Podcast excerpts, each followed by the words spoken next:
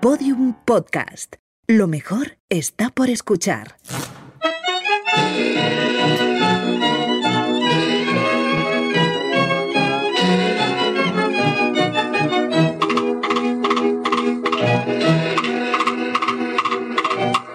Hola campaneras, espero que estéis bien cuidándoos y cuidando.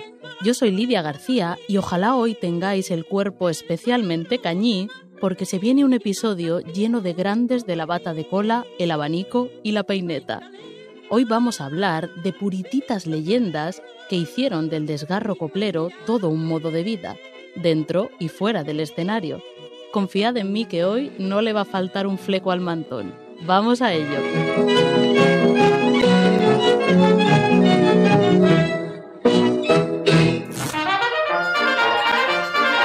Hay campaneras, temporada 2, episodio 6. No se la pierdan. El madrileño barrio de Salamanca se empezó a construir a mediados del siglo XIX. Se le puso ese nombre porque uno de sus impulsores fue el marqués de Salamanca, un señor que se llamaba José de Salamanca y Mayol y que en realidad era de Málaga. Aunque este noble murió endeudado hasta las cejas por culpa de varios negocios fallidos, hubo un tiempo en que fue una de las fortunas más grandes del país. El barrio que promovió acabaría alojando también a los más ricos de la capital. En la década de los 40, muchos años después de que José de Salamanca empezara su proyecto, cuando varias generaciones de ricos y poderosos llevaban tiempo durmiendo bajo los techos de las casas de ese barrio, dos mujeres paseaban por aquellas calles. Se notaba a la legua que aquel no era su lugar. Caminaban arrastrando las alpargatas, despacio. Iban vestidas de negro de la cabeza a los pies, toquillas sobre los hombros, pañuelos cubriendo el pelo. Apenas se podían distinguir sus caras morenas. Eran madre e hija y caminaban cogidas la una del brazo de la otra. Levantaban la cabeza examinando los portales, cada uno más lujoso que el anterior. Intentaban decidir qué timbre tocar. La hija parecía más resuelta. Se adelantó sin decir nada y llamó a un timbre. Nada más entrar en el edificio, comenzaron a llamar a cada puerta. En cuanto les abrían, las dos se arrancaban a llorar desconsoladas.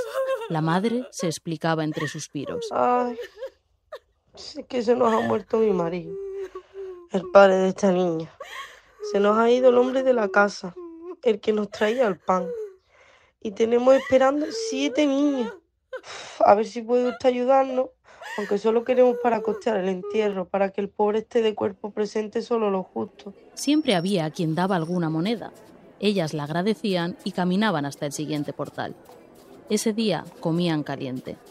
Comían caliente ellas dos y el padre, que no tenía ni idea de lo que su mujer y su hija habían tenido que hacer para echar algún condumio al puchero ese día. Si se llega a enterar nos mata, diría la joven muchos años después.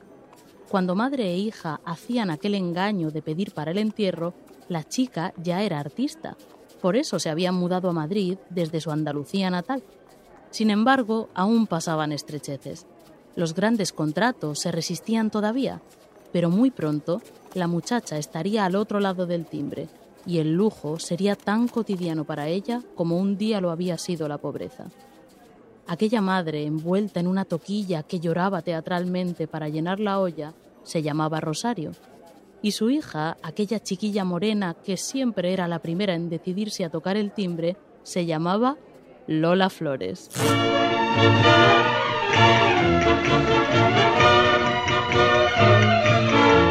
Cuando el periodista Tico Medina escribió las memorias de Lola Flores, Lola en carne viva, comenzó preguntándole por un tema espinoso, el de la edad. Saber en qué año nació realmente una folclórica es una cuestión que trae a los biógrafos de cabeza. Como animadas por la pobreza, muchas comenzaban a actuar siendo niñas, era frecuente que se pusieran años para poder trabajar. Esto le pasaba, por ejemplo, a la argentinita, ¿os acordáis? Que hasta falsificaba papeles y se ponía rellenos para parecer más mayor.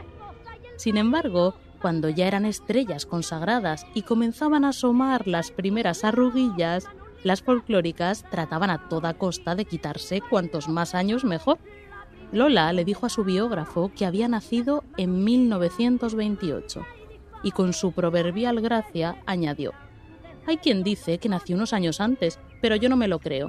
Mi madre, que en paz descanse la pobre, me lo habría dicho. Parece ser que Lola Flores realmente nació el 21 de enero de 1923, cinco años antes de lo que ella decía, en Jerez de la Frontera. Sus padres eran un matrimonio bien avenido que componía una estampa curiosa. Rosario era una mujer alta y robusta, y su marido, Perico, era muy bajito, tanto que le apodaban el comino. Ella era costurera y el camarero. Lola era la hija mayor, luego vinieron Antonio y Carmen. Perico el comino quería que su primogénita fuera torera, pero la niña pronto mostró una clara inclinación por la música y la danza. Aprendió a bailar y cantar al mismo tiempo que andar, decía ella. Recibió sus primeros aplausos al arrancarse en el bar de su padre, primero en el de Jerez, luego en el de Sevilla, a donde se trasladaron en busca de mejores oportunidades. A la niña le pirraba todo lo que oliese artisteo y acudía a cuantos espectáculos podía. Un día los artistas de una compañía de zarzuela, impresionados por su entusiasmo, le regalaron el que sería su primer vestido. La pequeña Lola no tardó en intentar dar el salto a vivir de su pasión. Al comienzo de su carrera adoptó el pomposo nombre de Lolita Flores Imperio de Jerez, cinco palabras que ocupaban más que el cuerpecillo infantil que las defendía, y sin embargo ese nombre comenzó pronto a sonar. Y si no hablaban de mí, yo hacía lo posible porque lo hicieran, recordaba Lola. Todos los días paseaba varias veces por las calles más concurridas de la ciudad tratando de hacerse notar. La verdad es que Lola Flores nunca ocultó sus aspiraciones ni tuvo problemas para apartar la modestia. Comprendo, como he dicho antes, modestia aparte, que soy un mito y soy una mujer la más popular de España sin temor a equivocarme. Desde niña aspiraba a ser tan buena en el cine como Estrellita Castro o Imperio Argentina, y decía que quería cantar como Concha Piquer y bailar como Pastora Imperio. Muestra de su ambición es que en sus primeras actuaciones se atrevió a cantar una canción del repertorio de la ya consagrada Pastora Imperio. Donde Pastora decía Sevillana soy sevillana, Lola decía Jerezana soy jerezana. La cantó en su debut, en 1939, recién acabada la guerra. Esa noche la jalearon sin cesar y al día siguiente todo Jerez hablaba de su éxito. Hoy tenemos que ocuparnos de una joven artista jerezana que se presentó anteanoche por primera vez ante el público en el Teatro Villamarta. Tiene gracia, donaire, desenvoltura y entusiasmo. Casi una niña, Lolita Flores nos trajo a la memoria artistas ya consumadas. Lola comenzó a cantar por varios pueblos cercanos, cosechando cada vez más admiradores. Entre ellos, el famoso cantaor Manolo Caracol, que propuso a sus padres que la chiquilla se fuera de gira con él por los pueblos de Sevilla. Perico y Rosario dudaron, pero una bailaora que conocían y que había enseñado mucho a Lola, María Pantoja, se ofreció a velar por la niña. De todas maneras, Rosario acompañó a su hija en aquella primera gira. Las condiciones en que trabajaban eran tan tremendas que muchas veces los camerinos de la compañía eran establos atestados de aperos y animales. En una ocasión, María Pantoja, que era una de las mejores bailadoras de su generación, no pudo salir a bailar porque una cabra se había comido sus zapatos. Por esa época, Lola Flores participó en su primera película, Martín Gala, dirigida por Fernando Mignoni. Después de la experiencia, creyó ver las puertas del éxito abiertas, pero para triunfar de verdad tenía que marcharse a Madrid. Su padre traspasó el bar que tenían y haciendo un gran esfuerzo, toda la familia se mudó a la capital esperaban como agua de mayo una gran oportunidad que se resistía.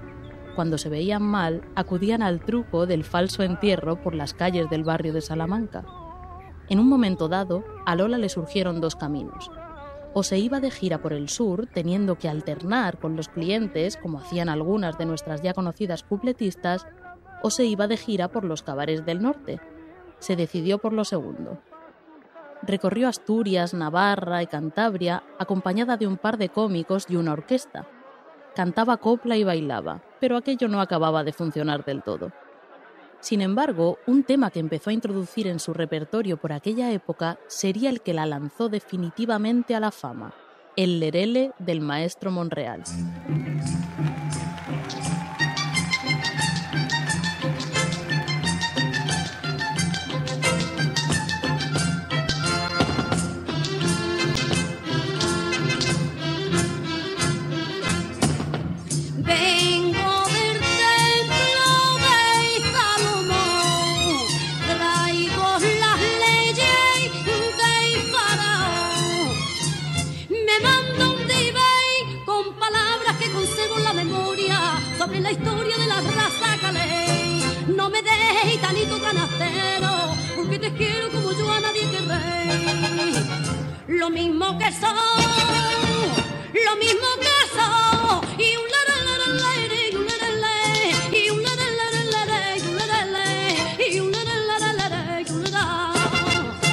De currito, el lerele ya anunciaba buena parte del imaginario al que siempre estaría vinculada Lola.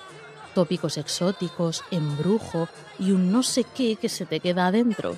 Vengo del templo de Salomón, traigo las leyes del faraón. Comenzaba diciendo esta canción que, como recordaba nuestro queridísimo Alvarito Retana, era un tanto inconexa. La letra de este número no puede ser más incongruente, disparatada y caprichosa, pero sin duda encierra un poder mágico para permitir a una cupletista revelarse como artista fuera de serie. Y Lola Flores, que lo es, armó un verdadero alboroto cantándola.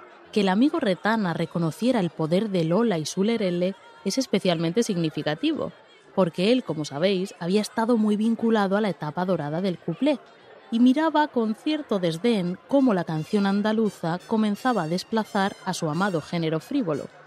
Aún así, cayó rendido ante Lola. Ofrecer originalidad en el género andaluz es mérito extraordinario que justificó el rápido ascenso al estrellato de Lola Flores, jerezana de maravilla. Cuando ella sube al tablao, ¡ja! ninguna estrella folclórica tiene que ser. Ese carácter único de Lola, esa originalidad y ese yo no sé qué, ese aje, ese duende, la acompañaría siempre. Entonces eso es un don que Dios da y que a mí no me ha hecho to- tocarme una quiniela ni el gordo de la lotería, pero sí me ha dado el arte para llegar a los públicos no solamente de España sino de América y además una fuerza para no defraudar nunca a mi público. Pero ¿qué tenía exactamente Lola Flores que la hacía tan especial? Se lo he preguntado a Cristina Cruce Roldán, catedrática de Antropología Social de la Universidad de Sevilla, experta en flamenco. Hay que situar la Lola flamenca en un doble plano. Por un lado, el de su propia experiencia y por otro lado, el de la construcción del personaje. Yo creo que esos planos están continuamente pisándose en su vida. Porque Lola era por un lado flamenca entera, por enculturación, por estampa, por conocimiento, por los ambientes que vivió, que eran ambientes propiamente flamencos, como era ella misma, muchas veces canalla. Ella siempre defendió su antiacademicismo, pero tomó clase, fue muy ladrona de vista, como dicen en el flamenco, robaba los pasos del cine y siempre hay que diferenciar ahí esa Lola flamenca que baila estructurada o coreografiada de la que llega más, de la de los equilibrios imposibles. Apenas utiliza unos pocos protocolos fundamentales del baile, los combina así, digamos, de forma caleidoscópica, les añade su fuerza, o más que fuerza, quizá energía, le añade su carácter y define una estética propia, siempre fresca, siempre nueva, siempre en el presente de lo que está haciendo. Una estética que además mantuvo toda su vida y siempre conociendo los palos, los aires, el compás, que es un aspecto fundamental en el flamenco, que tenía además interiorizado, porque el compás son los sones culturales de su Jerez natal. Y yo creo que fue ese dominio del compás el que le permitió a Lola crear esa tensión escénica que siempre, que siempre remata, ¿no? Lola nunca se iba de compás. Más allá de esa Lola realmente flamenca, hay un fondo flamenco de Lola Flores que se manifestó también en la construcción del personaje, porque Lola fue capaz de inventarse a sí misma. A lo largo de cinco décadas, pues fue cantante de copla, bailadora, recitadora, actriz, tardíamente presentadora de televisión, pero es curioso que nunca dejó sus espectáculos de teatro en vivo, sus actuaciones en tablaos, en salas de fiesta, el contacto con el público, el contacto directo, siempre fue el mejor aliado de Lola, lo cual además es muy flamenco, ¿no? En 1942, cuando Lola tiene 19 años, se le presenta por fin un contrato prometedor. La compañía de bailes y canciones de Maripaz quiere contar con ella para el espectáculo Cabalgata, que firmaban nada menos que Quintero, León y Quiroga. Ese mismo año, Concha Piquer había estrenado el mítico Ropa Tendida, y Maripaz, una joven zaragozana con una voz divina, parecía una de las pocas capaces de competir con ella. Como Lola, Maripaz había sido una niña prodigio del cante y el baile. A los 20 años tenía muchísimo éxito y estaba llena de vida y planes de futuro. Giras por América, nuevos espectáculos y películas. Estaba de hecho llamada a ser una de las estrellas más grandes de su tiempo. Pero hay un motivo por el que probablemente nunca hayas oído hablar de ella. En marzo de 1946, tan solo unos años después de haber contratado a Lola para cabalgata, Maripaz, que había estado unos meses descansando de tantas giras agotadoras, contrajo una enfermedad infecciosa que le provocó una fiebre muy alta. Falleció unos días después. Tenía solo 22 años. El mundo artístico se quedó conmocionado y muchas estrellas del momento, la propia Piquer, Celia Gámez, el maestro Quiroga, Rafael de León, colaboraron para levantarle un mausoleo en el cementerio de la Almudena. Antes de la tragedia, cuando Maripaz era una estrella prometedora y Lola una debutante, la jerezana era tan solo una artista de relleno en su espectáculo. Sin embargo, una noche pasó lo inevitable. Su talento despuntó. El 6 de julio de 1942, en una función a beneficio de la Asociación de la Prensa en la que se congregaba lo más granado de Madrid, Lola convenció a Quintero León y Quiroga de que le dejaran cantar el Lerele, el teatro se vino abajo. Le bailan las manos, su pelo, azul de puro negro, le baila hasta el respiro, que sirve de acicate a su cuerpo, inverosímilmente bello, creado para el baile. Es un prodigio. Esa noche le mandaron su primer ramo de flores, pero no supieron bien dónde entregarlo porque ni siquiera tenía camerino. A partir de ahí su carrera despegó. Poco después vino el montaje de Zambra, para el que ella contrató a Manolo Caracol, aquel cantaor que la fichó para su primera gira siendo casi una cría. El espectáculo lo sufragó un rico anticuario con el que Lola, lo contó ella misma, se acostó a cambio de una gran suma de dinero. Zambra fue un éxito inmediato. Manolo cantaba y Lola bailaba. La complicidad entre ellos era increíble. Sobre el escenario eran uno solo. La pareja artística de Flores y Caracol alcanzó pronto la categoría de leyenda. La niña de fuego se llama la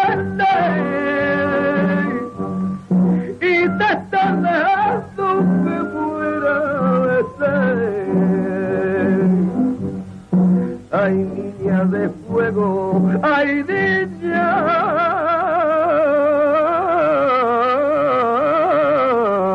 de fuego. Dentro de mi alma yo tengo una fuerte para que tu culpa se incline a beber. Ay, niña de fuego, ay, niña de fuego.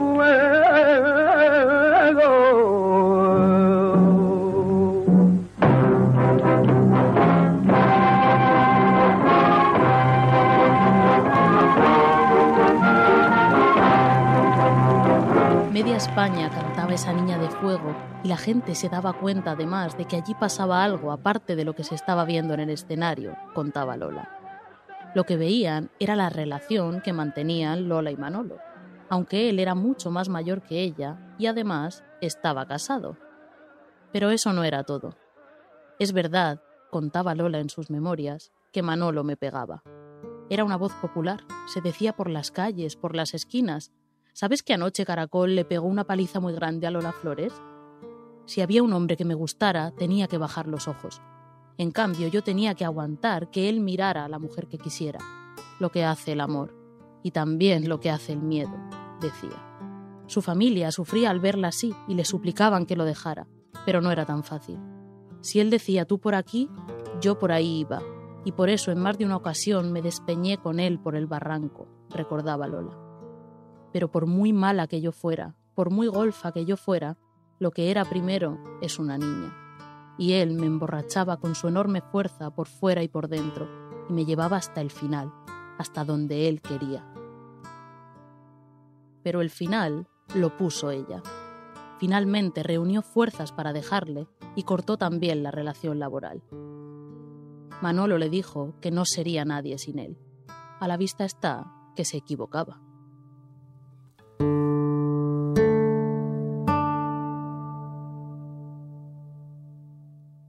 Amigos míos, de antemano pido a ustedes perdón por la emoción que me corta la voz. Pero se encuentra entre nosotros una gran amiga mía, española, española y gitana, que canta mis cosas de una manera personalísima. ¡La faraona!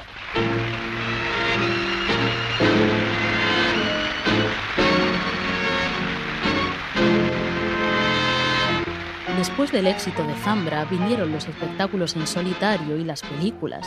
Apareció un hombre que sería importantísimo en su carrera, el productor Cesario González, dueño de Suevia Films. Lola firmó un contrato millonario con él y grabó varias películas en México. Allí coincidió con la que sería su gran amiga Carmen Sevilla. Lola tenía más calle que Carmen y le solía aconsejar. En una ocasión le impidió aceptar una carísima joya que le había regalado Cantinflas, que estaba enamoradito perdido de la Sevilla. Tú eres mocita y aceptarla te compromete, le dijo Lola. Carmen le hizo caso. Durante los rodajes mexicanos, Carmen, que tenía tendencia a engordar, estaba sometida a una estricta dieta. Pero la gente de Lola le daba potaje a escondidas. En las habitaciones de los hoteles más elegantes de América cocinaban papas con bacalao en un hornillo y las compartían entre risas. Las folclóricas eran así. Lo mismo se llenaban de oro y brillantes de arriba abajo como faraones recién amortajados que suspiraban por el puchero más humilde. Casi todas empezaron desde abajo y habían conocido, si no el hambre, la necesidad. Poca gente podría entender su experiencia de vida tan extrema, desde la carencia al lujo absoluto. Por eso, aunque a veces se tiraran de los pelos, acababan entendiéndose también entre ellas. También desde abajo empezó la tercera gran estrella coplera de la época, la que junto a Lola Flores y Carmen Sevilla compondría el trío que, como recordaba Terence Mois en su libro Suspiros de España, muchos apodaron Las Mi Arma. Me refiero a Paquita Rico. Tenía una belleza espléndida, la trianera de bronce la llamaban. Contaba Paquita que cuando empezó su carrera, también por los pueblos de Sevilla y en condiciones tan precarias como las de Lola, solía viajar en los asientos más baratos que encontraba Iba en tercera, apretada entre el gentío del tren, y comía con suerte algún trozo de tortilla que llevaba primorosamente envuelto para el viaje. Sin embargo, cuando regresaba a Sevilla, Paquita corría hasta primera clase y salía victoriosa por la puerta del vagón de los más pudientes. Su padre, orgulloso, la esperaba en el andén junto a algunos amigos. Todos sonreían ante el fingido poderío de la joven Paquita. No es solo que el engaño colara, es que sentían su éxito como propio. En una clase en la que en el fondo se sabe que el cuento del ascenso social y la meritocracia es un embeleso, parece que cuando uno llega, de alguna manera hemos llegado todos. Es una forma un poco perversa de soñar con que es posible para cualquiera, aunque el porcentaje que llegue arriba sea minúsculo. Matarme de enojo, de pasión me estremecí. Paquita había tenido que trabajar desde pequeña. Siendo jovencita, acudía a ayudar a una peluquera, a veces lavando cabezas, a veces dando el biberón al niño de la mujer. Para alimentar a la criatura, Paquita se iba al cuartito de al lado. Era habitual que la oyeran cantar mientras estaba allí con el bebé, pero un día no la escuchaban. Extrañada, la peluquera entró y se encontró a Paquita amorrada al biberón. Tal era la carencia en la que vivía que a veces aprovechaba para hurtarle algún trago a la criatura. Tiene diez puertas mi cárcel y las diez están abiertas, abiertas de par en par. Y no me quiero escapar. Paquita, como Carmen y como Lola, logró sacudirse la pobreza de encima y recordaba estas anécdotas con ternura. Ese pasado en común las unía cuando nació la hija mayor de Lola Flores, que había encontrado el amor en el guapísimo cantante y guitarrista Antonio el Pescailla, Paquita Rico y Cesario González fueron los padrinos de la niña, a la que pusieron como a su madre, Lolita. Después vendrían Rosario y Antonio, todos ellos artistas. Ella tiene su propio estilo, precisamente por la admiración que ella me tiene a mí, como mi hijo Antonio, que también es artista, y mi hija Rosario, que también está haciendo cine pues ellos me ven a mí como una cosa sagrada. Entonces, aunque se parecieran un poco a mí, ellos no quieren nunca imitarme ni parecerse. En 1962, Cesario unió a las tres estrellas, Lola Flores, Carmen Sevilla y Paquita Rico, en una ambiciosa producción dirigida por Luis Saslaski. Se tituló El Balcón de la Luna. En ella se retrata, a la vez que se parodia, la curiosa mezcla de rivalidad y comadreo que las unía a las tres. Todo se repartió salomónicamente en la película. los minutos de pantalla, la famosa posición en aspa de los nombres en el cartel y los números musicales. Lola Flores cantó en solitario Doña Carlota y también enfundada en un vestido rojo con la melena zabache al viento, una versión de Atubera que convierte en coplero al más escéptico. que no mirase tus ojos, que no llamase a tu puerta, que no pisase de noche las piedras de tu calleja. A tu vera, siempre a la verita tuya, siempre a la verita tuya, hasta que de amor me muera. Pese al éxito de la película, en los años 60 el panorama había cambiado mucho y la copla ya no era el género rey. Al menos no como en los tiempos de Concha Piquer y Juanita Reina. Pero Lola se supo reinventar. Cantó todo lo cantable, amago de rap incluido. En los 70 cambió la bata de cola por la minifalda y protagonizó películas tan especialitas como mi amada Casa Flora. En los 80 siguió en activo con una vitalidad que, estando ya cerca de cumplir 60 años, sorprendía a más de uno. Lola, que sepamos, usted lleva 30 años eh, pues interpretando con su conjunto el folclore andaluz, con mucho éxito. La gente se admira un poco de su vitalidad. Sí, la vitalidad es demasiado. Tengo una cantera de mucha fuerza que Dios me ha dado. Y aparte de eso, no soy ninguna vieja. pues empecé muy jovencita. No tengo 20 años, por supuesto, pero tampoco soy ninguna vieja. Porque yo a mí no me va a perdonar Dios más que a ningún ser humano. Pero de todos modos, tengo una cantera bien fuerte. Y soy una mujer de mucho temperamento. Y cada día, aunque sea inmodestia aparte, yo creo que estoy en mi mejor momento. ¿A qué debe su vitalidad? ¿Qué come? ¿Qué hace? Pues mire, no se lo puedo, vamos, se, se lo puedo decir en dos palabras. Duermo poquísimo. Tengo 50 cosas en mi cabeza porque llevo mi casa por delante, mis hijos, y es el no estar nunca tranquila. Que la sangre me bulle desde que me despierto hasta que me acuesto, con prensa, con, con problemas de la casa, con problemas de dinero que hay que pagar cosas, con el trabajo, y claro, me noto más cansada cuando estoy sin actuar, pero cuando estoy actuando, a pesar de lo, de lo que transpiro, que se me pone el pelo como si estuviera debajo de un grifo de agua, pues eh, será que, Dios me ha dado esta cosa especial. Así hablaba Lola en 1982. Al año siguiente intervino en el programa de televisión Estudio Abierto de José María Íñigo y a colación de la inminente boda de su hija mayor se le ocurrió decir Toda la gente que realmente quiera a Lolita puede entrar a la iglesia. Estáis todos invitados. Lo que pasó después, el 25 de mayo de 1983, es historia de España.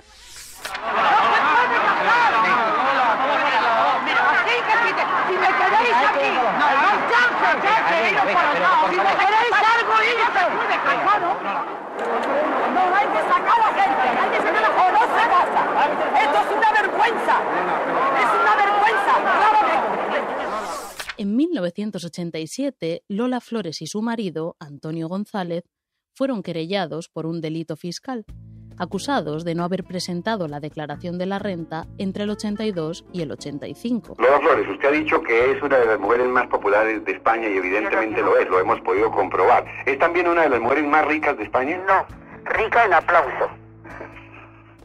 Soy archimillonaria en aplauso. Tras varios años de juicios, Lola Flores fue condenada en una sentencia ejemplarizante y la prensa contó cada detalle del caso. Fue la peor época de su vida. Una noche, un desconocido la llamó por teléfono para insultarla. No quiso ni dar su nombre y colgó enseguida. La llamó oligarca. Con todo lo que he pasado, le contó Lola a Tico Medina, me van a decir a mí ahora oligarca, que sin saber del todo lo que es, sé que no es nada bueno. Del lío con Hacienda, lo más recordado hoy es el crowdfunding pionero que se marcó Lola, aquel mítico si una peseta diera cada español. La verdad es que, como diríamos en Twitter, Lola no paraba de dar contenido. Pocas figuras públicas atesoran tantos momentos icónicos. La caída del pendiente en Florida Park, el estoy guapa porque el brillo de los ojos no se opera, que le dijo a Jesús Quintero en su programa. La televisión le venía como anillo al dedo a su carácter. en la pequeña pantalla podía desplegar todo su carisma. Condujo varios programas e incluso se animó a contar su vida en un formato hecho a su medida, El coraje de vivir, dirigido por su amigo Luis Sanz en 1994. Tejiendo verdades y medias mentiras, Lola se erigió dueña de su propio relato, también de las partes más broncas, de esas cuestiones de las que pocas mujeres hablaban en voz alta en la época. Ahí contó lo del anticuario que le pagó a cambio de sexo, habló de las penurias de sus comienzos y de sus días de gloria.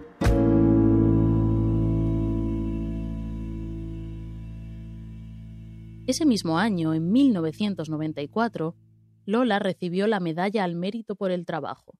Estaba muy orgullosa de eso, porque, decía a menudo, ella no había hecho otra cosa más que trabajar, desde niña.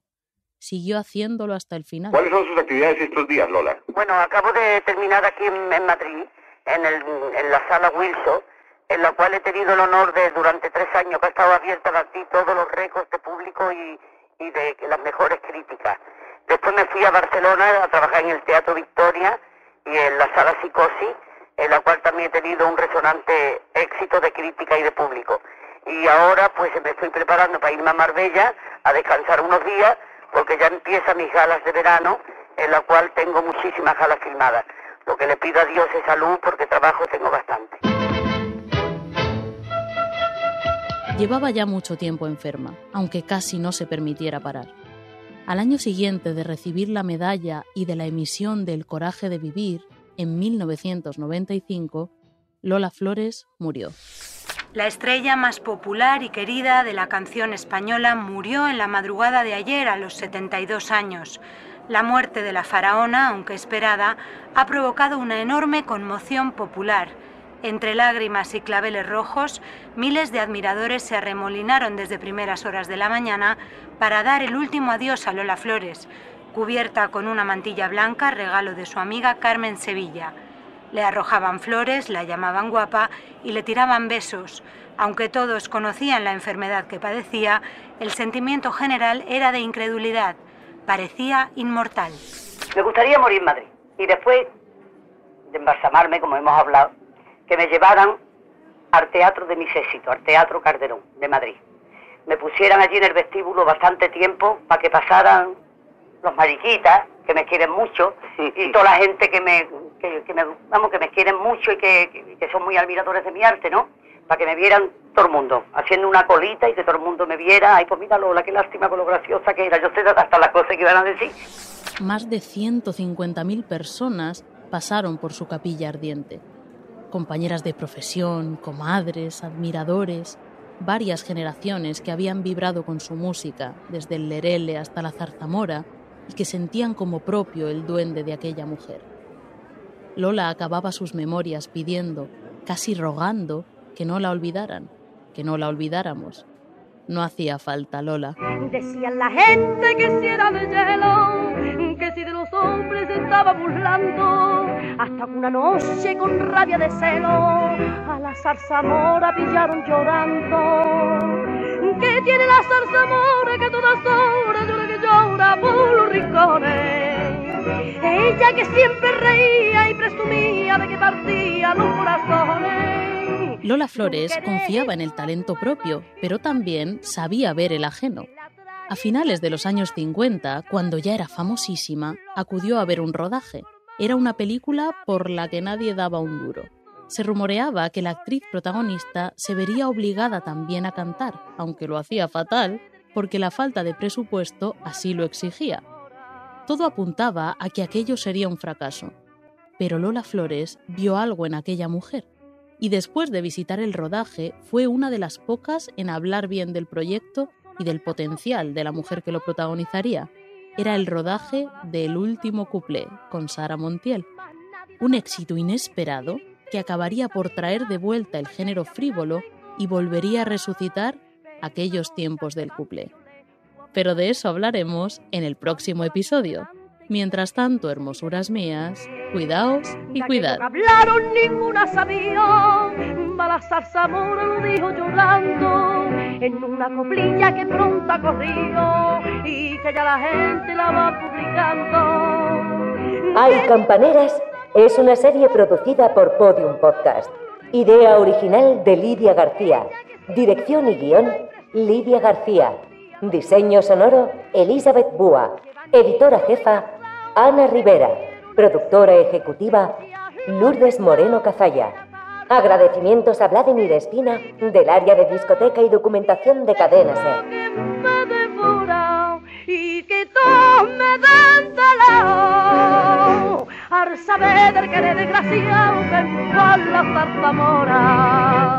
Todos los episodios y contenidos adicionales en podiumpodcast.com. También puedes escucharnos en nuestras aplicaciones disponibles para iOS y Android y en todos los agregadores de audio.